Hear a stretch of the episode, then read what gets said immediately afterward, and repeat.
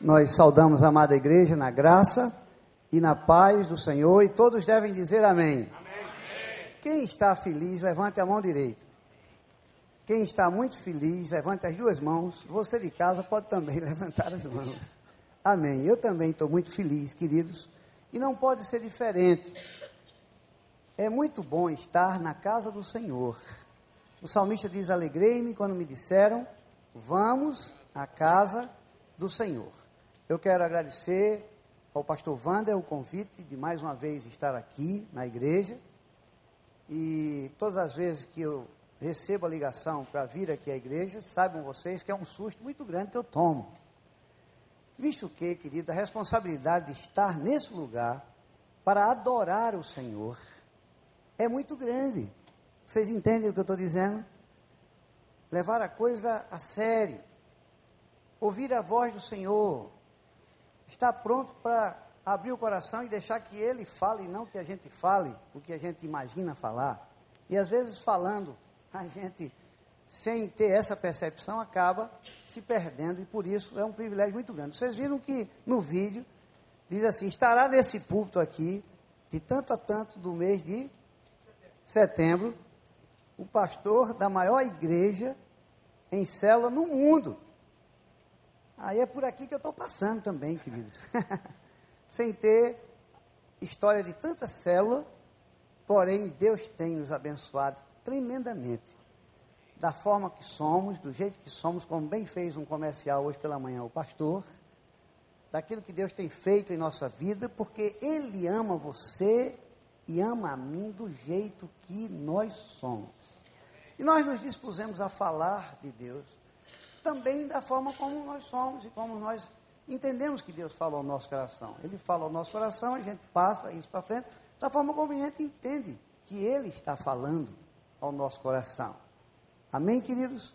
E eu preciso agradecer ao pastor e a todos que me recebem nessa tarde e noite de uma forma carinhosa, tendo esse entendimento de que Deus vai falar aos nossos corações. Amém, queridos? Nós vamos dizer uma frase pequenininha. Diga assim: Eu não estou só. É difícil dizer isso, não, né? Mas está pouco, porque eu sei que tem muita gente que pode fazer um coral. Diga assim: Eu não estou só. Eu não estou só. Pois é, nós vamos tentar conversar com os irmãos para explicar como é que a gente tem essa percepção espiritual de que não estamos sozinhos. Antes de virmos aqui para a igreja, o Senhor já havia chegado primeiro e mandou anjos aqui acampar para que nós fôssemos protegidos das potestades do mal. Nós vamos tentar entender isso em poucos minutos e eu gostaria que o pastor fizesse uma leitura no livro de Segunda Reis. Pela manhã eu dei um, um trote no pastor. Eu disse: o pastor vai fazer a leitura e entreguei para ele, antes de vir para cá, o texto que se encontrava em Marcos 14. Na hora que anunciei a igreja, anunciei Mateus 14 e o pessoal procurando e não combinava com o texto que o pastor. Mas a idade vai chegando e os irmãos precisam ir perdoando que existe um processo chamado arteriosclerose que aí vocês não precisam ficar assustados. Eu já estou com 60, fazendo 61. Esse processo começa de arteriosclerose aos 21 anos de idade. Então, com certeza, queridos, todos são sujeitos a essas, esses esquecimentos, a esses lapsos assim de memória, não é? Só que Deus, Ele tem misericórdia da gente e vai evitando e vai protelando esse momento. Amém, queridos? Vamos abrir as nossas Bíblias em 2 Reis, no, no capítulo 6, no versículo que vai do versículo 8 até o 20. Segundo Reis, capítulo 6, a partir do versículo 8. Diz assim a palavra de Deus: E o rei da Síria fazia guerra a Israel e consultou com os seus servos, dizendo: Em tal e tal lugar estará o meu acampamento. Mas o homem de Deus enviou ao rei de Israel, dizendo: Guarda-te de passares por tal lugar, porque os sírios descerão, desceram ali. Pelo que o rei de Israel enviou àquele lugar, de que o homem de Deus lhe falara e de que o tinham avisado, e se guardou ali não uma nem duas vezes. Então se turbou com este incidente o coração do rei da Síria, E chamou os seus servos e lhes disse: Não me farei saber quem dos nossos é pelo rei de Israel? E disse um dos servos: Não, ó rei, meu senhor.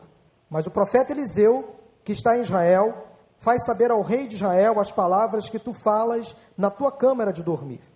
E ele disse: Vai e vê onde ele está, para que eu te envie e mande trazê-lo. E fizeram-lhe saber, dizendo: Eis que está em Dotã. Então enviou para lá cavalos e carros e um grande exército, os quais vieram de noite e cercaram a cidade. E o moço do homem de Deus se levantou muito cedo e saiu. E eis que um exército tinha cercado a cidade com cavalos e carros. Então o seu moço lhe disse: Ai, meu senhor, que faremos? E ele disse: Não temas, porque mais são os que estão conosco do que os que estão com eles. E orou Eliseu e disse: Senhor, peço-te que lhe abras os olhos, para que veja.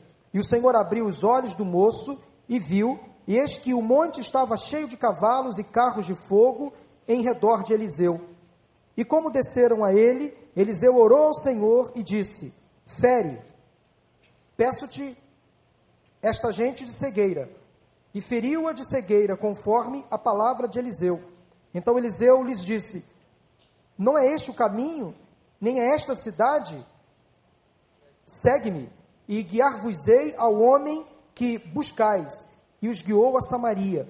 E sucedeu que, chegando eles a Samaria, disse Eliseu: Ó Senhor, abre a estes os olhos para que vejam.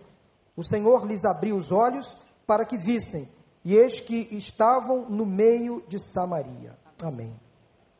Vamos orar, queridos. Pai, nós mais uma vez precisamos da tua ajuda. Precisamos que a tua misericórdia e graça nos alcance, a tua unção venha sobre nós nessa tarde.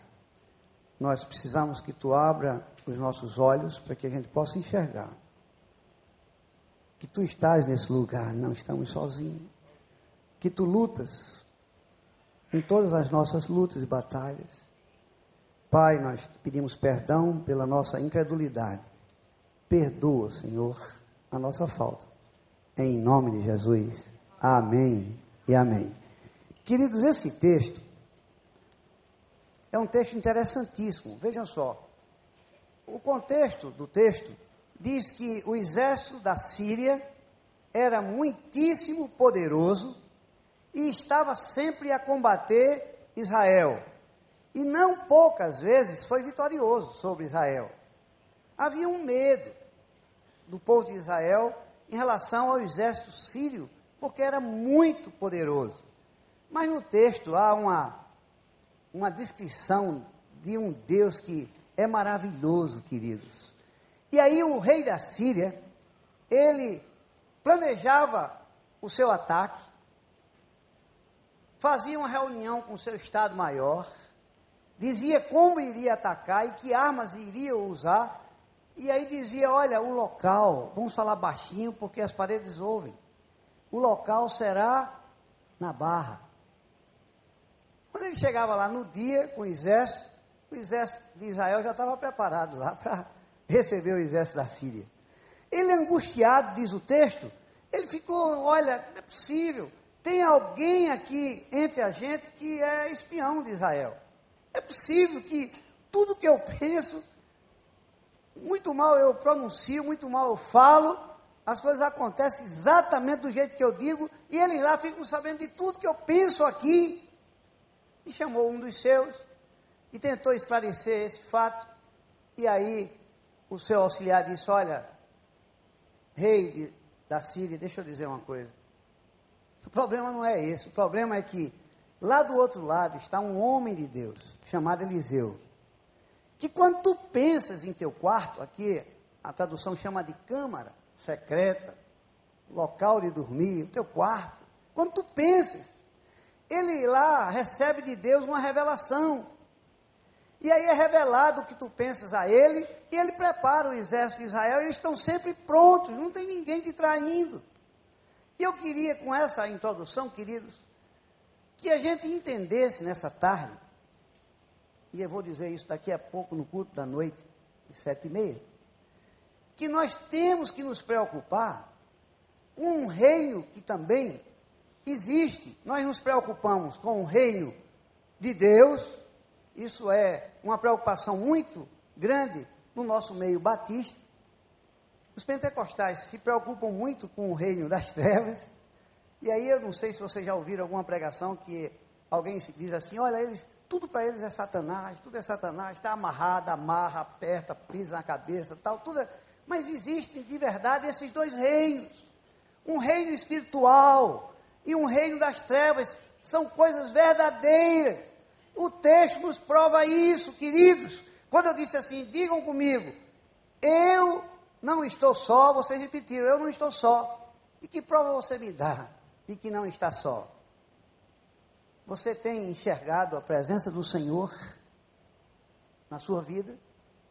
Ou a coisa acontece assim de uma forma muito, muito, me ajuda aí no português, muito repetitiva, muito natural, muito no acostumar-se com Deus, que é um perigo isso. Acostumar-se com Deus é um perigo. É muito bom que nós estamos vivendo experiências, experiências, experiências, e essas experiências só vão acontecendo na nossa vida quando nós nos, nos dispomos, ou nos dispusermos a estar na presença do Senhor, o invocando, orando e pedindo a Ele, Pai, revela-nos o sinal do teu favor, tantas vezes pronunciado no Velho Testamento. E que pouco a gente vê hoje nas orações. A gente, a gente ora, ora, ora, dificilmente escuto, quando escuta a oração, alguém pedindo ao Senhor, Senhor, mostra-me o sinal do teu favor. O que é isso? Mostra-me a tua presença. Mostra-me que não estou só. Mostra-me que nesta luta não sou eu, mas tu lutas por mim. Lá em Crônicas, Josafá passou por uma dificuldade muito grande, vocês lembram do texto? Parece-me que Crônicas 20, segunda Crônicas. E Josafá, angustiado, porque passou em meio a tantos exércitos, e ele queria atacar, e o Senhor dizia: Não, Josafá, não é hora, não é hora, não é hora, não é hora, não é hora. E quando chegou o dia dele ser atacado, estavam todos os exércitos contra ele, ele abre a porta e olha no horizonte e vê milhares e milhares de soldados que viriam contra ele, com certeza ele ia morrer. E a Bíblia diz, e chora amargamente Josafá e diz ao Senhor, Senhor, um português bem nosso, eu estou frito. Vão me matar. E o Senhor disse, Josafá, deixa eu te dizer uma coisa, você nunca esteve só. Caia fora desse negócio, deixa comigo que essa guerra é minha, não é sua. Saiba, queridos, que você não está só, e essa guerra, eu não sei que guerra você está vivendo, ela não é sua, é dele. Amém? E o que é que ele fez no texto, queridos? Josafá, ele, o, o, Josafá é, o profeta Eliseu, tinha um jovem, Geazi, e o assessorava e que fazia os seus pedidos e estava sempre com ele, entendia as coisas espirituais, entendia as coisas do reino das trevas. Mas precisava o jovem do profeta abrir os olhos para que pudesse ver o poder daquele Deus a quem ele servia. E de repente ele traz a notícia para o profeta dizendo assim: Olha, olha, acorde, acorde, acorde. Eu não, você não sabe da maior. Eu abri a porta e me deparei agora de manhã, olhando no horizonte, um exército numeroso, mas muito numeroso. São muitos cavalos, são muitas carruagens. E Eliseu disse: Olha, fica tranquilo, Jesi, nós vamos orar. E ele ora ao Senhor e diz assim: Senhor, abre os olhos de Gesi para que ele veja, tão somente isso. E ainda o jovem vai lá fora e quando volta diz assim: Eliseu, aconteceu um negócio interessante. Eu estou percebendo que os que estão contra nós são menos do que os que estão a favor de cada um de nós. Agora não é só carruagem, agora são carruagens de fogo, diz o texto. Cavalos e muitas pessoas ao teu redor para te guardar, para te proteger. Que bom, não é, queridos? E a oração foi: abre os olhos do meu servo. A segunda oração é: Deus fecha os olhos dos meus inimigos, cega-os. Dá para fazer essa oração hoje ainda? Senhor, está complicada a situação, deixa eu te dizer, cega. Eu já fiz muitas vezes essa oração. Cega os olhos. E o Senhor fechou os olhos. E aí eles não foram atacados, eles vieram para a presença do exército de Israel. Eliseu pega pela mão do chefão e diz assim: cego, não é? Nós vamos até o Maracanã. Depois a gente dá uma passadinha lá na Praça 15. Aí sai de lá, vai até a Praça Mauá reformada. E lá eu vou orar de novo. Senhor, abre os olhos para que eles vejam. E eles viram. E o texto diz que o rei de Israel quis tirar proveito dessa coisa e disse assim: Nós agora que estão todos eles nas nossas mãos, vamos matá-los. E o profeta diz: Não, não. Quando o senhor, rei, ganhar a, a, batalha da sua forma, o senhor faz o que o senhor quiser. Mas essa batalha aqui foi o senhor que ganhou. Nós vamos fazer o seguinte: nós vamos pedir a Deus que Deus nos oriente e esse povo não vai morrer, ele vai sair daqui cheio e alimentado. E ele diz ao rei: Rei, o que eu queria é que você trouxesse cachorro quente, empada de pastel e um caldo de cana para esse pessoal comer. Eles vão comer e vão embora e nunca mais vão voltar para nos atormentar. Digam amém, queridos. Mas isso só acontece quando a gente tem uma visão e os olhos estão abertos para que a gente perceba o reino de Deus em nossas vidas. E a pergunta que fica para mim, queridos, tudo começa comigo. Será que eu tenho estado com os olhos abertos para perceber o reino de Deus em minha vida? Será que eu tenho estado com os olhos abertos para perceber que Deus ele luta por mim em todas as minhas lutas? Será que eu tenho olhos abertos para saber que o Senhor não vai me deixar sozinho? Nunca. Já cantamos aqui que Ele nos ama e Ele não vai desistir disso, nunca. Você pode desistir dele, mas ele nunca vai desistir de você, nem de mim. Para não perder o estilo, queridos, me lembrei de uma história. Certa ocasião eu dirigia o hospital lá em Recife, o hospital militar, e eu conheci um juiz do trabalho, muito amigo do dono de uma fábrica de cerâmica e porcelanata famosíssima no Brasil. Eu não vou citar o nome, por uma questão ética, ainda mais que estou sendo transmitido pela internet. E não recebi nada para fazer propaganda dessa cerâmica e desse porcelanato. Mas o dono dessa cerâmica tem a fábrica dele sediada lá na Paraíba. E aí esse juiz conversando comigo disse assim, coronel, o senhor um dia me disse que gostaria de trocar todo o piso do hospital do Recife. Eu disse, é, mas eu não sei se são quase 18 mil metros. Eu não sei como isso pode acontecer. Porém, eu recebi uma verba de Brasília que daria para trocar o piso, mas não pelo porcelanato que eu queria dessa fábrica. Dava para trocar o piso por uma cerâmica bem inferior de um outro fabricante. E aí, quando eu recebi a notícia que a verba tinha chegado, eu orei e disse assim: Senhor, tu sabes o desejo do meu coração. Eu não queria essa cerâmica cafona, feia, nesse preço barato, não dá para botar coisa boa. O que eu queria mesmo era o porcelanato daquela fábrica. Como que eu posso comprar se essa cerâmica ela custa 21 reais e o porcelanato custa R$ 49,90? Eu vou buscar dinheiro para completar isso. Conversando com o juiz sobre isso, dizendo assim, eu queria tanto, ele disse, olha, não se preocupe não, que eu conheço o dono da fábrica. E aí o senhor se farda de coronel, fique bem bonito, nós vamos lá na fábrica conversar com o dono da fábrica. Queridos, tamanha foi a surpresa quando eu cheguei nessa fábrica. Fardado, bonito, cheiroso. Aí quando fui apresentado ao dono da fábrica, a camarada disse, pois não, o que é que o senhor quer aqui, coronel? Eu disse, não, eu vim falar com o senhor. Ele disse, deixa eu fazer três perguntas para o senhor. O senhor não é crente, não. Eu disse, por que o senhor está perguntando? Ele disse, porque eu tenho ódio a crente. Eu disse, o que eu vim fazer aqui na fábrica? Se o camarada odeia crente. Ele disse, olha, também não é padre, não.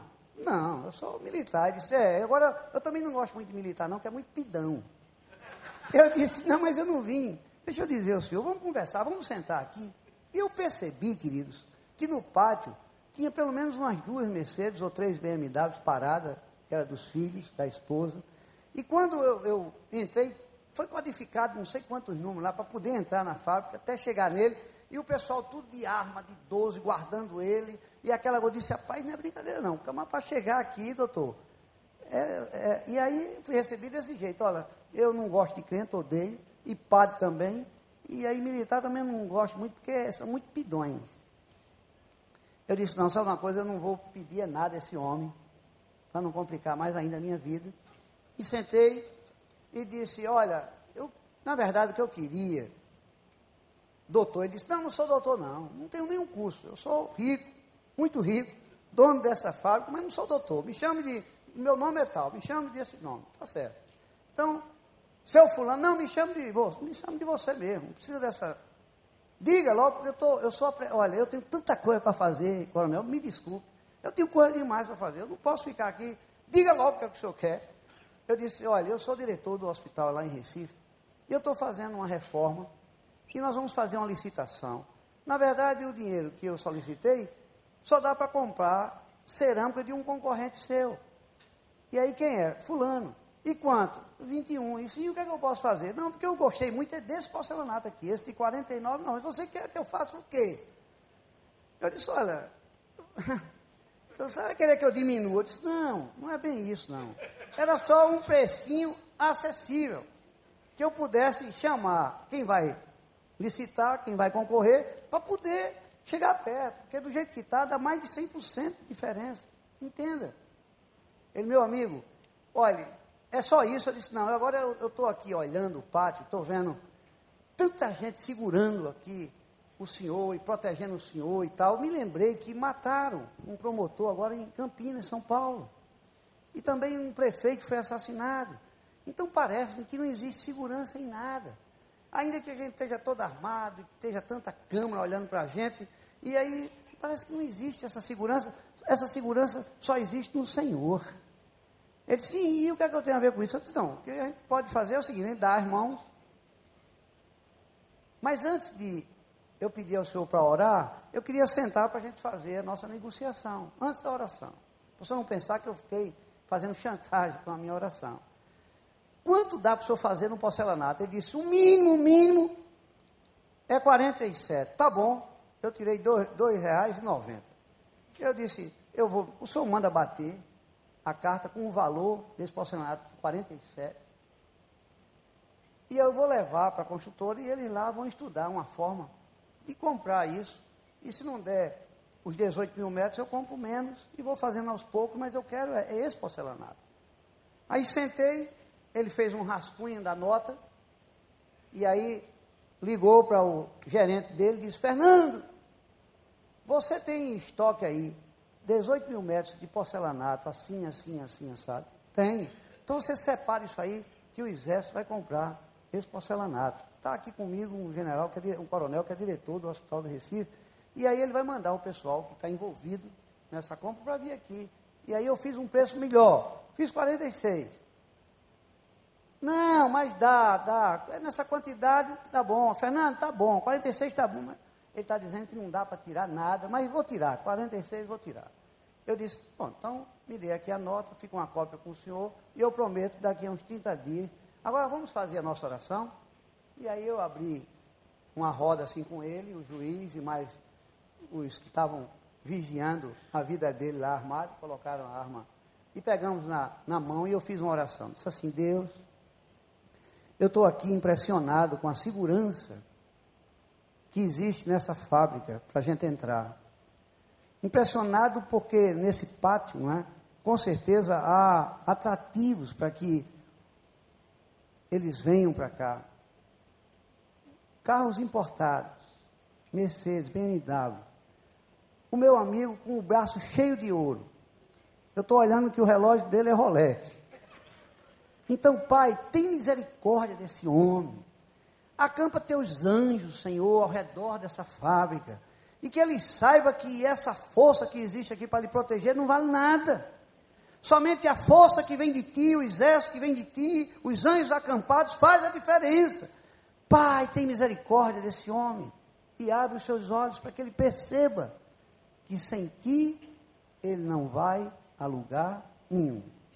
Guarda a sua vida, Senhor, em nome de Jesus. Amém. Quando eu olhei, ele estava chorando. Aí eu não quis perguntar por que ele estava chorando, mas eu tinha uma percepção de que era o mover do Espírito. Aí ele, sem eu dizer nada, pegou o telefone e ligou assim: Fernando, rasgue esse pedido aí, bote isso a 21, por favor. Bote a 21.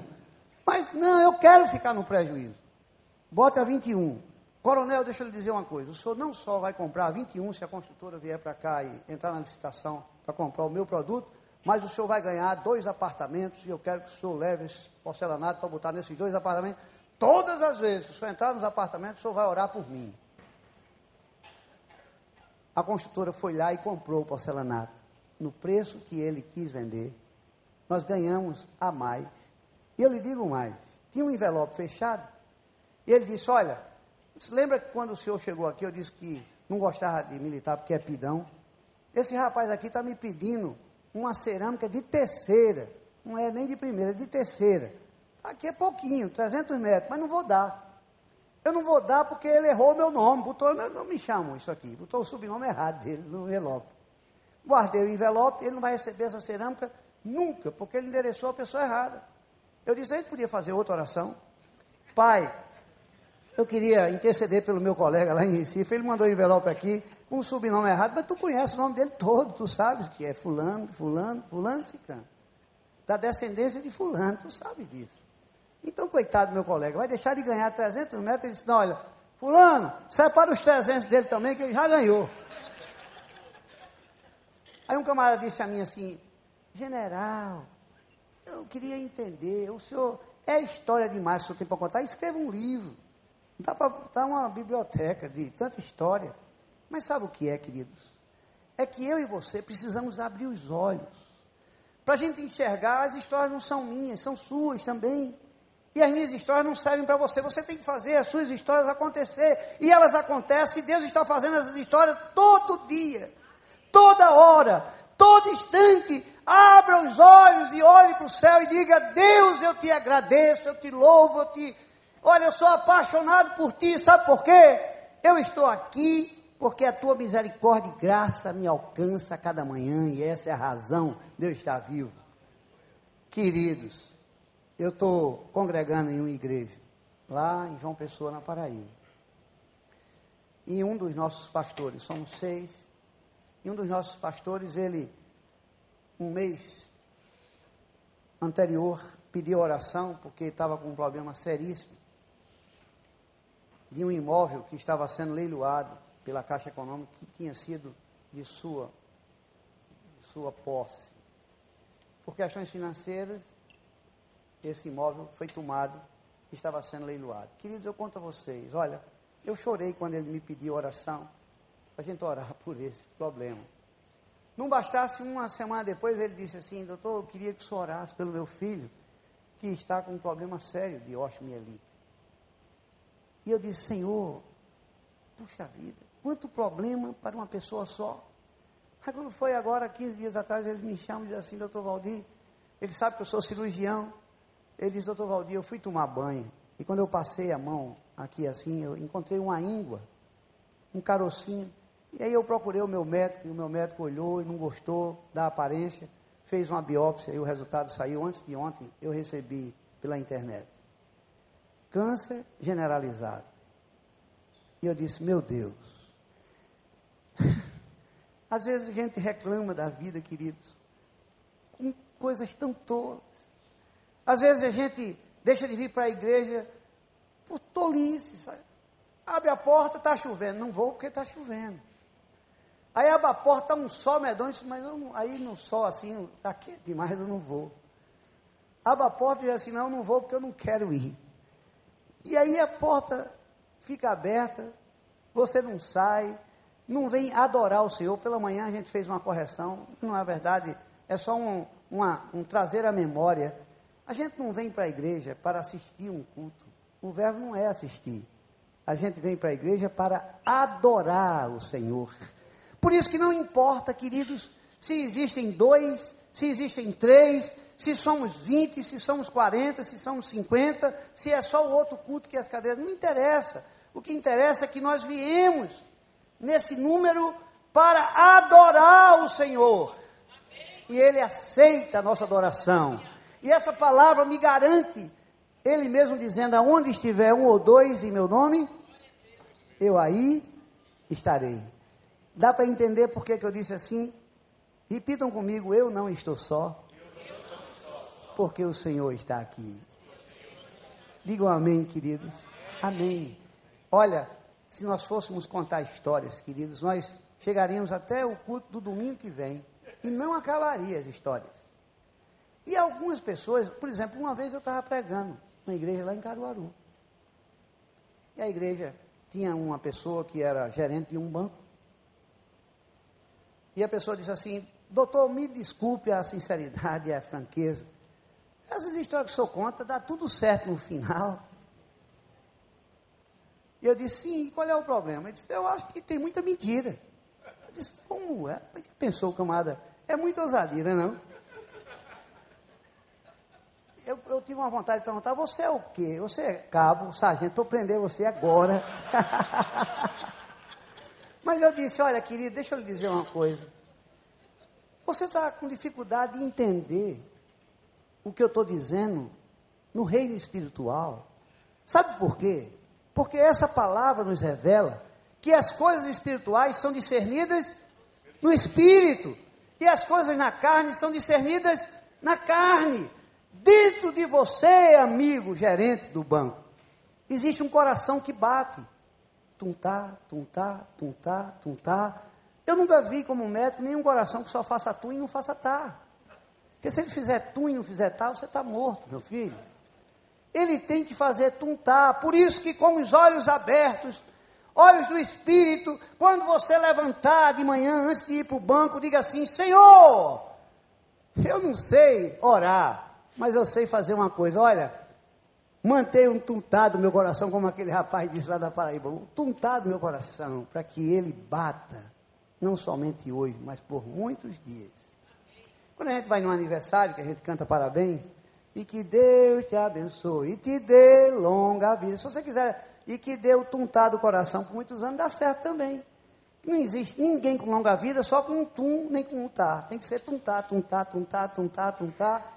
E esse tuntar, queridos, ele tem que ser 64 vezes na média quando a gente faz umas loucurazinhas, ele vai para 85. Quando a gente passa o cartão de crédito, muitas vezes sem raciocinar, vai para 130, 140. De forma que a gente precisa abrir os olhos para entender que o Senhor tem cuidado de mim e de você. E que a gente possa tomar posse dessa verdade. Tomar, viver essa verdade. Hoje pela manhã, a gente teve o privilégio de abrir a palavra de Deus e buscar nela uma, um convite para que nós sejamos adoradores. E que, além de adoradores, que a gente possa dar ao Senhor o melhor que a gente pode dar.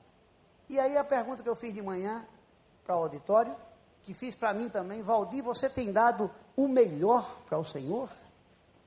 Não sei. Não sei se você tem dado o melhor, e eu não sei também. Porque quando estou só no meu quarto com o meu Senhor, eu percebo que só essas viagens que eu faço a cada semana, por todo o Brasil, é muito pouco para o meu Senhor. Um Senhor que faz as coisas acontecerem. E pela manhã nós trouxemos à memória também alguns fatos das Olimpíadas que estão acontecendo agora. Deixa eu dizer uma coisa a vocês: a frase que tantas vezes eu escutei durante meses, a tocha vai passar. Vocês escutaram essa, essa? A tocha vai passar. A tocha vai passar. A tocha passou por rio, passou por mares, passou por cachoeira, passou por montanha, desceu de, de paraquedas, andou de prancha de surf. A tocha vai passar. Deixa eu dizer um negócio para você. Uma grande novidade, a tocha já passou.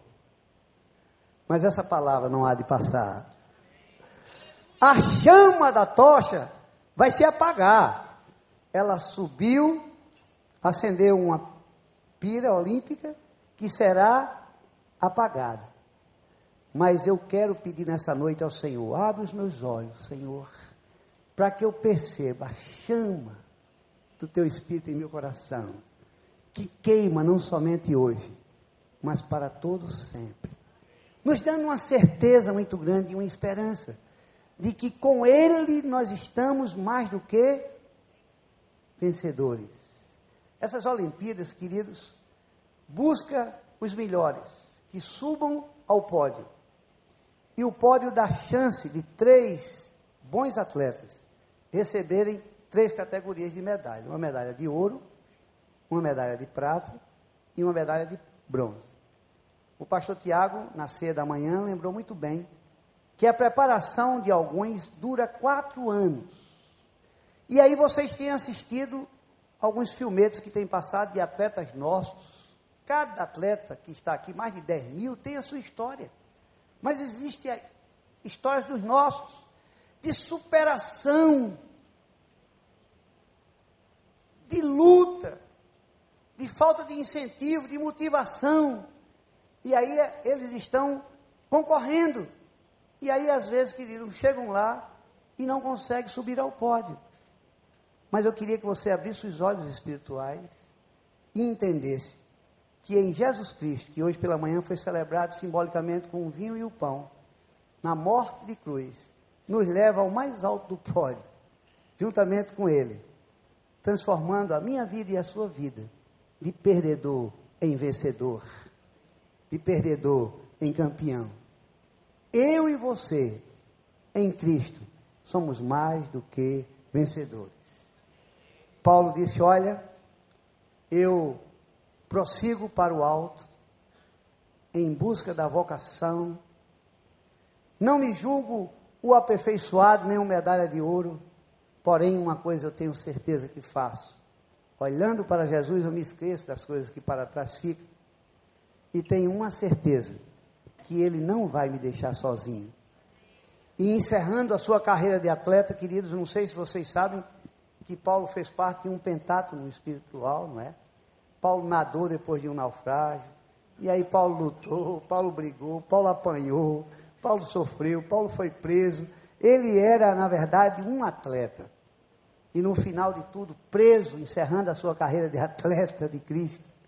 Alguém vai visitá-lo e diz assim: Paulo, eu queria só te perguntar uma coisa: valeu a pena, Paulo, tanto sacrifício? Valeu a pena? Ele diz: claro que valeu.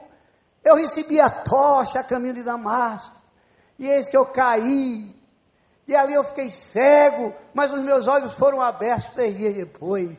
E quando eu abri os olhos, alguém me disse tudo o que ia acontecer comigo. E aí, na minha primeira viagem de atleta, eu passo para a Macedônia e chego lá, levo uma pisa grande em praça pública. E eu disse: será que eu abri os olhos errados? Não, agora Paulo, saia da Macedônia e vá para lá, vá para lá, vá para lá. E agora você vai ser preso, você vai ser torturado, você vai ser machucado. E alguém o visita na prisão, e eu queria dizer para vocês que no finalzinho da vida de Paulo, somente Lucas, o médico, estava com ele lá na prisão, ninguém mais. E quando Lucas estava na prisão com Paulo, ele não perguntou, mas alguém que chegou antes dele, eu não sou fofoqueiro, não sei quem foi, mas perguntou a Paulo: Paulo, valeu a pena? Ele disse: Valeu, porque eu trago em minhas marcas do meu Cristo. Paulo, você tem certeza do que você está dizendo? Ele disse: Eu sei, em quem eu tenho crido. E eu estou bem certo que Ele é poderoso para guardar o meu tesouro até o dia final. Paulo, não vou te perguntar mais tantas vezes, somente essa vez. Valeu a pena mesmo? Valeu. Porque eu combati o bom combate, acabei a carreira e guardei a fé. Que Deus abra os nossos olhos, que possamos ver que não estamos sozinhos na nossa caminhada junto com Ele, que nós possamos entender que Ele luta por cada um de nós e que a gente queridos, entenda que na nossa existência há um reino das trevas que luta e se opõe contra cada um de nós nesse reino espiritual que vivemos. Creia que é verdade. E a Bíblia nos diz isso. Olha, orai e vigiai, porque o nosso adversário ele está ao nosso derredor, buscando a quem tragar. E aí ele pode, queridos, nos tragar de várias e milhares de maneiras. Uma delas, inclusive, com a soberba espiritual. E acharmos que estamos por demais com os olhos abertos, quando na verdade não estamos. E precisamos nos humilhar diante do Senhor, quebrantar o nosso coração, deixar que as lágrimas desçam e dizer a Ele humildemente: na carreira, Senhor, eu estava equivocado. Sem ti, eu estou perdido e não chegarei a lugar nenhum. Me socorre. Ao homem que acha que está de pé, cuidado, não caia. É visão espiritual de que há uma necessidade de abraçar Jesus Cristo e dizer: De ti eu não saio. E quando Jesus Cristo disse assim, os apóstolos disseram: Olha, nós vamos, e começaram a se retirar e tal. Disse, Vocês também não querem ir?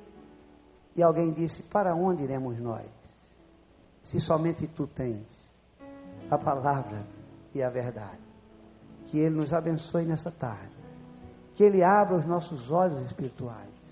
Para que a gente possa enxergar que não estamos sozinhos nessa caminhada. Agora, deixa eu dizer uma coisa, igreja orando e pedindo a Deus entusiasmo espiritual, peça a Ele também amor por almas perdidas. Peça amor por pessoas que estão bem pertinho de você e você não compartilha o bem que o Senhor lhe faz. Amanhã, quando chegarmos em casa, amanhã, quando chegarmos no nosso trabalho, que a gente diga o bem que Ele nos fez nessa tarde.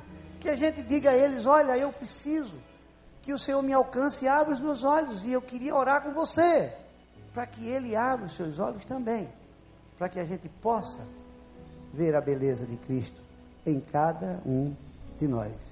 Que Deus nos abençoe, que Deus nos guarde e que Ele continue abrindo os nossos olhos para que eu possa, eu e você, enxergá-lo.